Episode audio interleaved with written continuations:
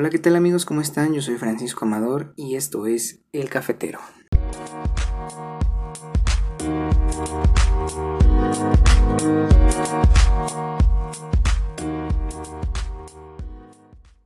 Amigos, empezamos un nuevo mes, un nuevo año, algo complicado, inició el 2020, ha sido pesado, nos ha sacado de nuestra rutina, nos ha traído noticias buenas, malas, en fin, ha sido un, completo caos para todos el 2020 y no tanto eh, por situaciones complicadas, sino por tantas noticias, tanta información, ha sido un cambio de, de año difícil para muchos, incluso para nosotros, y bueno, nosotros no nos queremos quedar atrás, no queremos ser olvidados, queremos estar presentes en tus días, estar acompañándote, llevarte información que te sirva, que te aporte algo, que te dé un contenido de valor.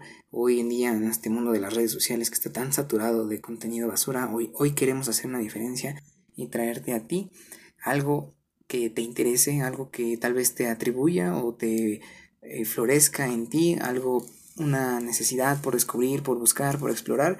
Y esa es la, la motivación que nos lleva día con día a grabar, a editar y a presentarte este, este hermoso podcast que hoy les vamos a presentar. Y vamos a hacer sobre una relación misteriosa y a veces tóxica, como un exnovio cuando revisa el perfil de alguien y tiene el temor de dejar un like en su camino. Hoy, hoy les traemos esa relación tóxica, misteriosa, dudosa y hasta a veces recriminada entre el dolor de cabeza y el café.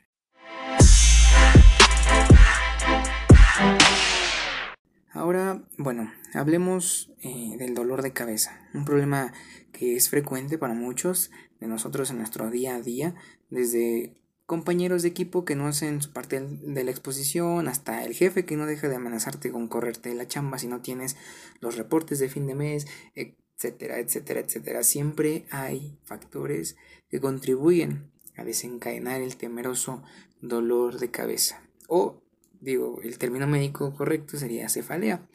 Eh, se acuña eh, generalmente para referirse a este desorden.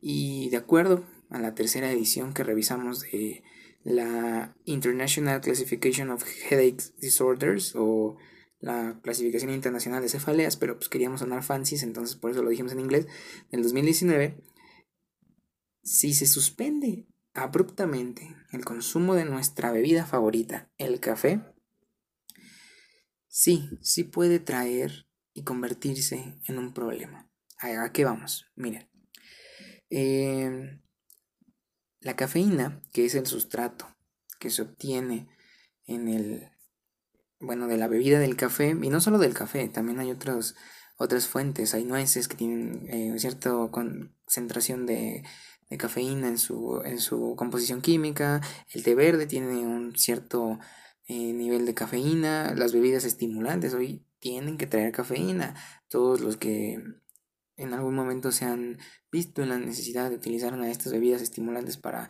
aguantar una jornada laboral, una desvelada o incluso usar al café como estos estimulantes, bueno, el uso crónico de estos mismos, cuando lo suspendemos, puede causar un síndrome de abstinencia. Y este síndrome de abstinencia se refleja como una cefalea, un dolor de cabeza si se suspende abruptamente el consumo de cafeína al que estamos acostumbrados. Ahora bien, cada persona tiene un umbral diferente, ¿ok? Yo, un, muchacho que mide 1,70, que pesa alrededor de unos 68 kilogramos, más o menos la última vez que me pesé, que no fue hace mucho. De hecho, he estado retomando los buenos hábitos porque eh, hay camisas que ya no me cierran y digo, no puede ser posible, ¿cómo crees?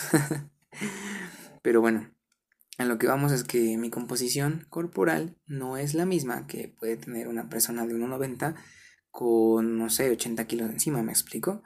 Entonces, los niveles de cafeína que tal vez circulan en su cuerpo no alcanzan un umbral igual al mío en el sistema nervioso central, o sea, en el cerebro o en los tejidos o en los órganos a los que puede estimular la cafeína. Sin embargo, y como tenemos que hacer una recopilación de información y de criterios para poder decir que el consumo de esta bebida eh, puede convertirse en un tómame pero no me dejes y y que la definición de cefalea por abstinencia de cafeína tenga puntos certeros para definirla, bueno, tenemos que juntar muchísimas personas, analizarlas, tener este, comparaciones de las mismas y ver cuál es lo más cercano a la eh, normalidad, al promedio, a lo que puede cubrir el mayor porcentaje de población que se exponga a esta, esta sustancia y por resultado de su suspensión pueda provocarles algo que se puede definir como una cefalea por abstinencia de cafeína.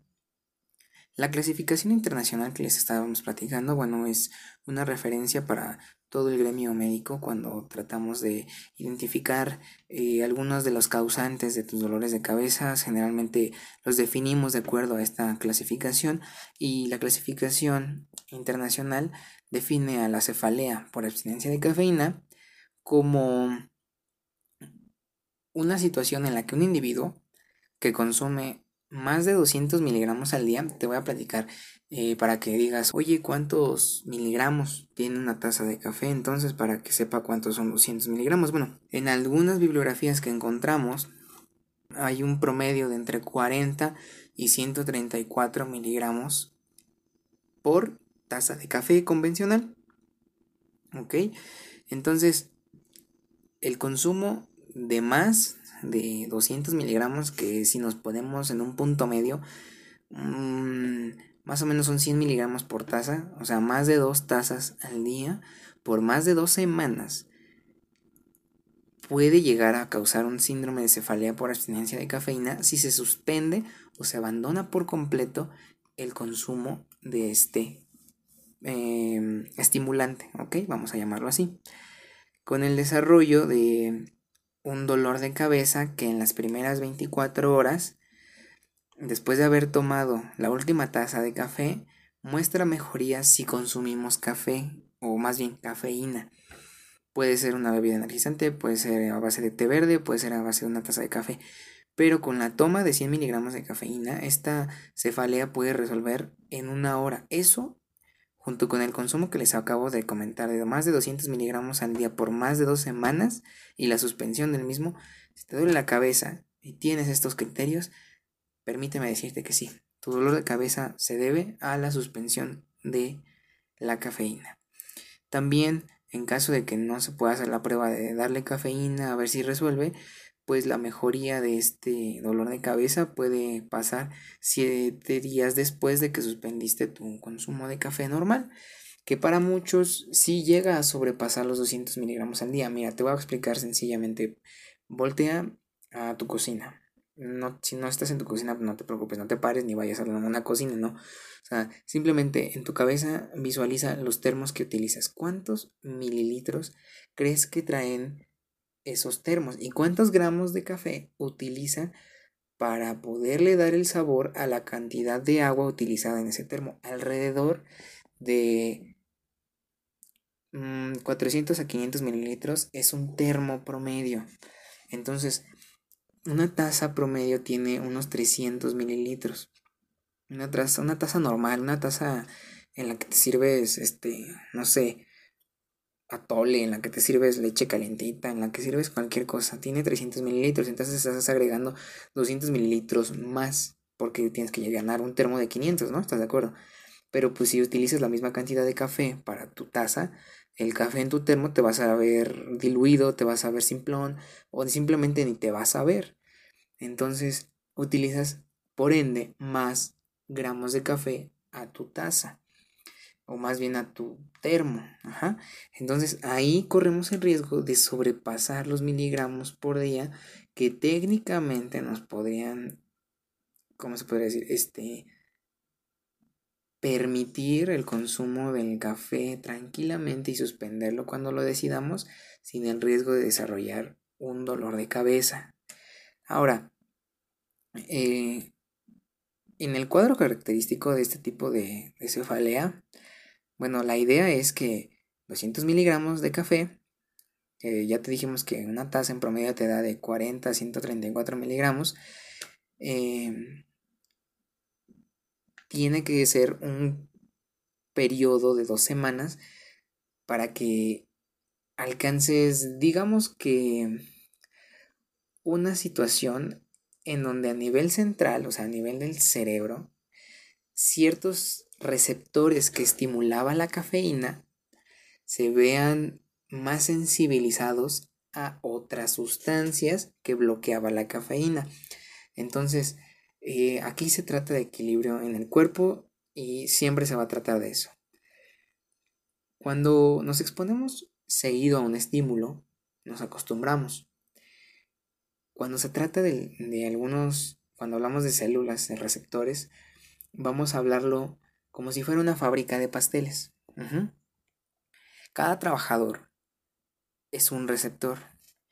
Y digamos que la cafeína es un estimulante.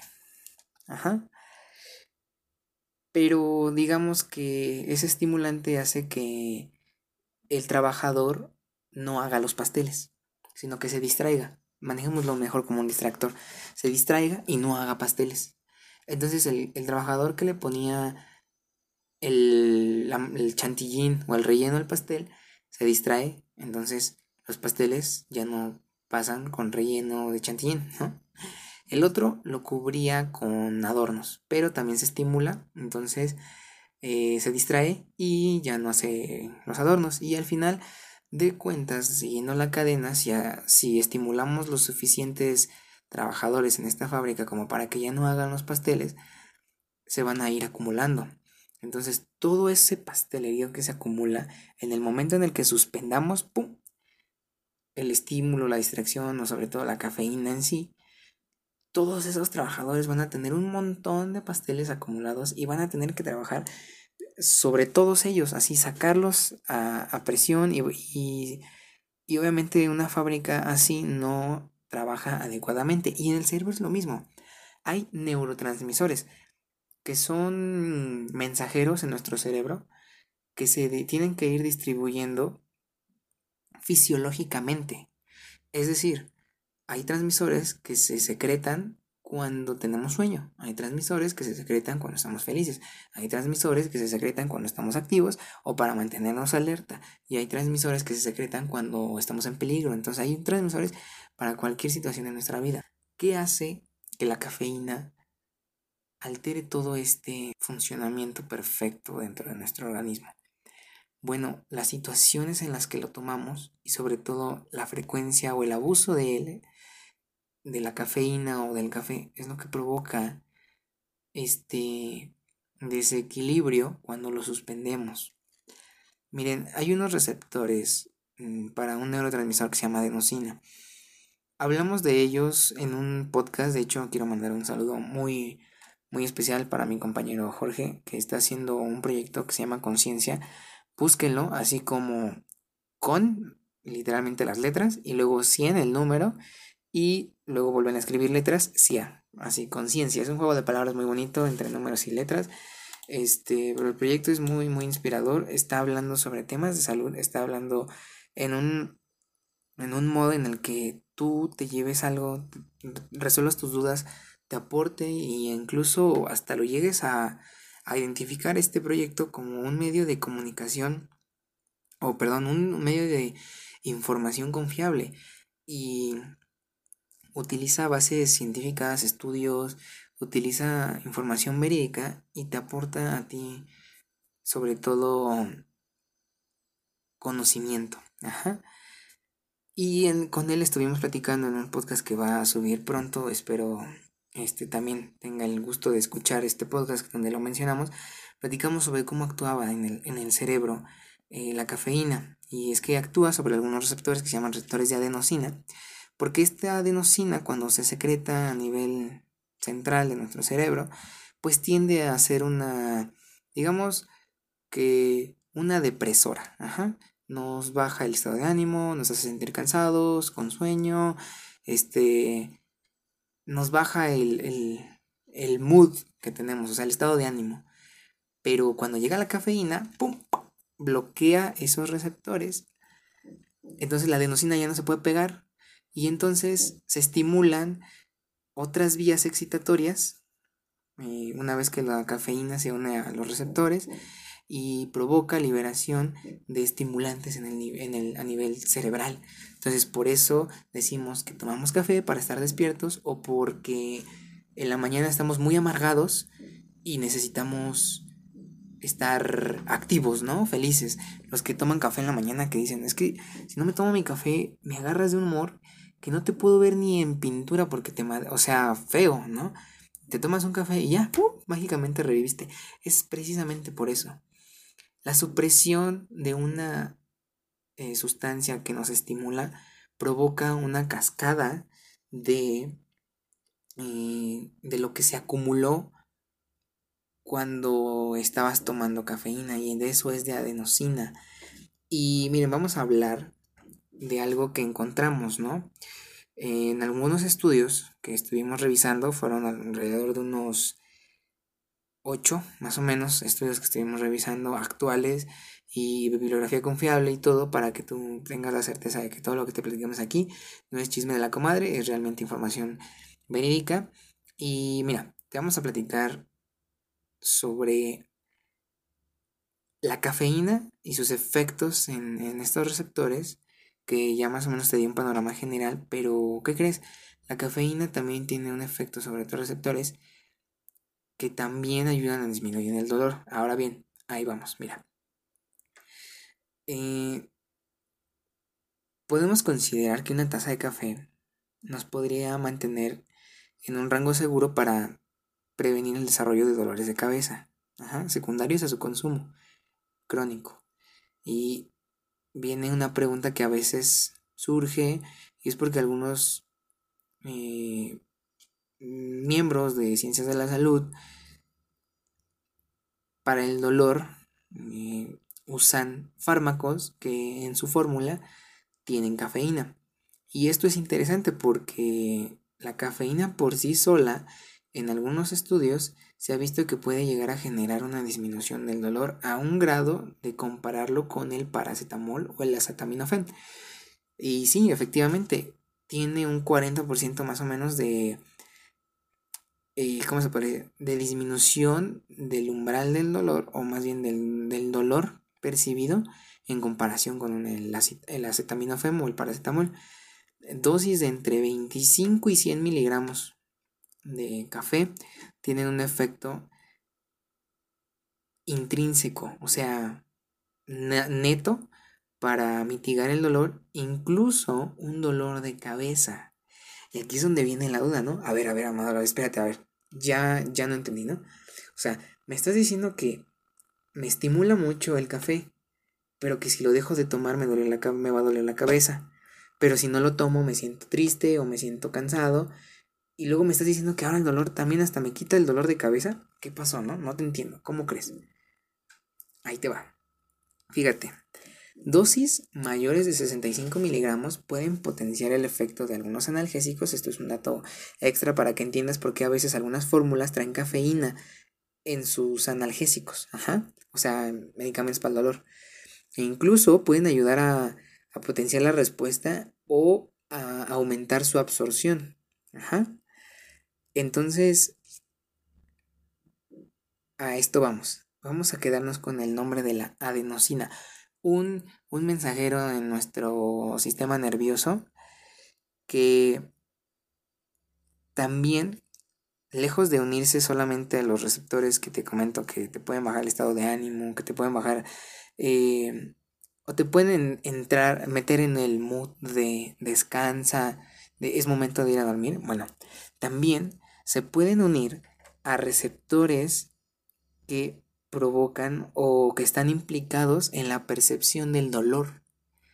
Entonces, al llegar una molécula de cafeína y unirse a esos receptores, bloquea la unión de la adenosina y la liberación de otra de más adenosina por otras células nerviosas y este efecto es aparte de que es uno de los más estudiados con respecto al, al uso de analgésicos y la cafeína, es lo que provoca que la cafeína pueda también mitigarte el dolor. Pero entonces, ¿por qué me puede generar dolor de cabeza si les comento que también lo puede aliviar?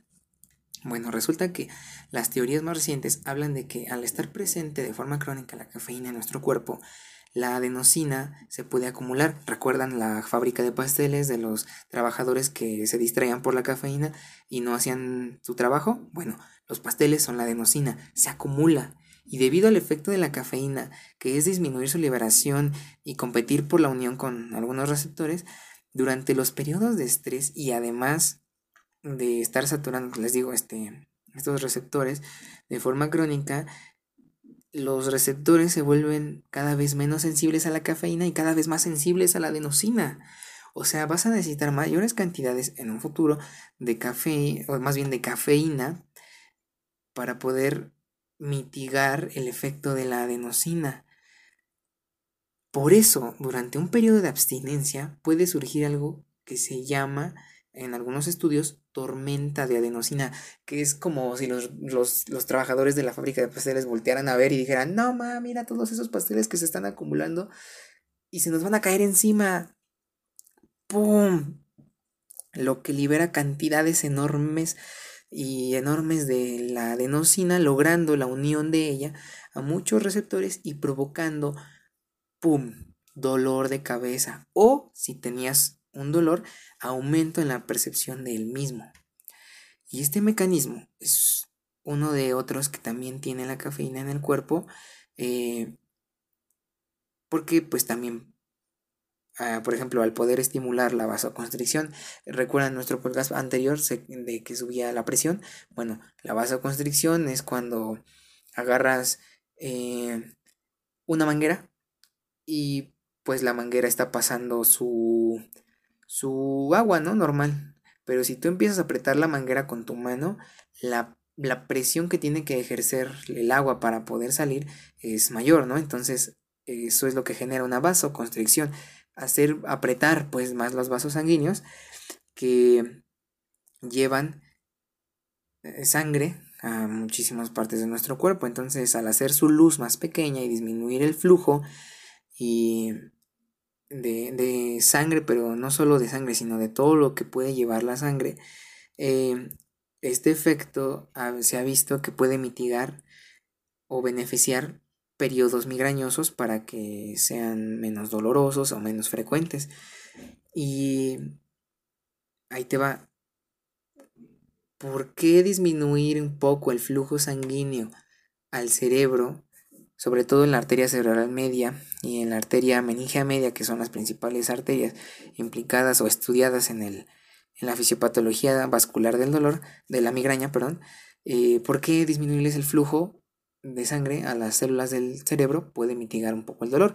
No estarían en periodos como de que están recibiendo poquita sangre, entonces secundariamente podrían empezar a sufrir. Bueno, ahí te va. Lo que pasa es que en esta teoría se, ve que la cafeína disminuye el flujo de mensajeros proinflamatorios, o sea, que aumentan el periodo migra que aumentan el, la intensidad del periodo del, del evento migrañoso. Ajá. Y secundariamente también la cafeína puede lograr la inhibición de sustancias como prostaglandinas, que ya vimos en, bueno, que veremos que después eh, son responsables de provocar la síntesis, o sea, la producción de mensajeros que promueven la inflamación y, en términos sencillos, el dolor. Ajá.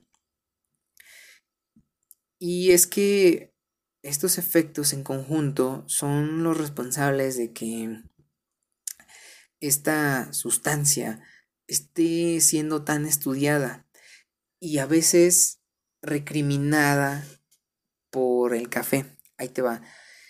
Eh, amigos, la, la búsqueda de una cura mágica para los dolores de cabeza está cada día más lejos. Vivimos en un entorno estresante las 24 horas del día y los 7 días de la semana, por lo que tendemos a abusar de muchos estimulantes como el café, pero también de analgésicos, de, de medicinas, pues, porque la exigencia del día a día, muchas veces, Si bien el café puede ser un buen compañero, llevándolo consumo máximo a dos tazas de café al día, dos tazas normales, no te vayas a, a, creer de que, hay dos tazas para mí son dos termos, no, espérate, dos tazas normales, dos tazas promedio de las que te estábamos platicando, que son 300 mililitros. Y evitando la automedicación cuando tenemos dolor y así mismo la integración de medidas antiestrés, llámese yoga, salir a correr, a caminar 30 minutos, o ejercicio en casa, como lo quieras llamar, o si tienes un gimnasio y quieres pagar, pagar un gym, ir a natación, si te gusta la natación, en fin, ayudar a nuestro cuerpo a poder tomarse un respiro durante el día puede prevenir los efectos secundarios del consumo crónico de la cafeína. Llámese café, llámese nueces, llámese té verde, llámese, eh, bueno, no vamos a decir marcas porque si no les damos publicidad gratis, pero llámese bebidas energizantes o estimulantes y bueno, hasta el día de hoy se continúan estudiando los fenómenos desencadenantes del dolor de cabeza. No todo dolor de cabeza en una persona que tomaba café tiene que ver por el café, o no todo dolor de cabeza por tomar café tiene que ser responsabilidad del café. Ni una migraña que se desencadene por el café. Sí, hay algunos desencadenantes, pero no todos son culpa del café. Lo que te invitamos a hacer ahora es moderar tu consumo veas tu umbral. Realmente el café tomándome una taza al día me puede provocar un dolor de cabeza o acaso me lo tomo antes de una junta estresante y después de la junta, chin, ya, me empieza el dolor de cabeza y digo, ay, es que no debí tomar café. No, no, no, no. Tu factor desencadenante fue esa junta. Tu consumo normal en un fin de semana podría ser una buena referencia, un momento en donde no estés estresado, que es un fin de semana, ver si realmente esa taza que te tomabas a las 10 de la mañana es la que te causa dolor de cabeza o no. ¿Sabes qué? Me llevo muy bien con mi café los fines de semana, pero entre semana, ay no, hace que me duela la cabeza. No, no es cierto, no es eso. Analízate. Lleva una rutina, analiza qué son los factores desencadenantes y manéjalo. Trata de buscar medidas, trata de buscar una salida. Hay muchas muchas oportunidades. El chiste aquí es voltear a verlas. Y lo que te queremos dejar como reflexión es que lleves tus días una taza a la vez. Esperemos te haya servido la información, esperemos haya quedado claro cómo es que, pues sí, te puede llegar a doler la cabeza por, la, por el café, pero ya tenemos, hay una situación completamente definida en la literatura médica que te dice que esto es culpa del café, también hay muchos factores que pueden beneficiarse con el consumo moderado de una taza de café o dos como máximo al día y seguir, seguir con, con buenos hábitos, medidas antiestrés, una alimentación adecuada, no abusar, no llegar al, al punto del abuso, ni del café, ni de nada. Esto es uno de los pasos principales que tienes que dar para mejorar no solo uno de tus días o para poder disfrutar una de tus, de tus bebidas favoritas, sino para mejorar un estilo de vida.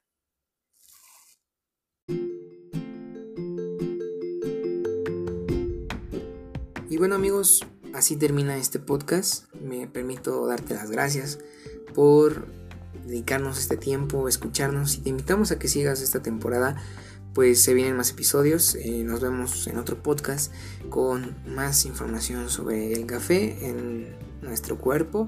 Y recuerda que el mejor café del mundo es el que a ti te gusta. Yo soy Francisco Amador y esto fue El Cafetero.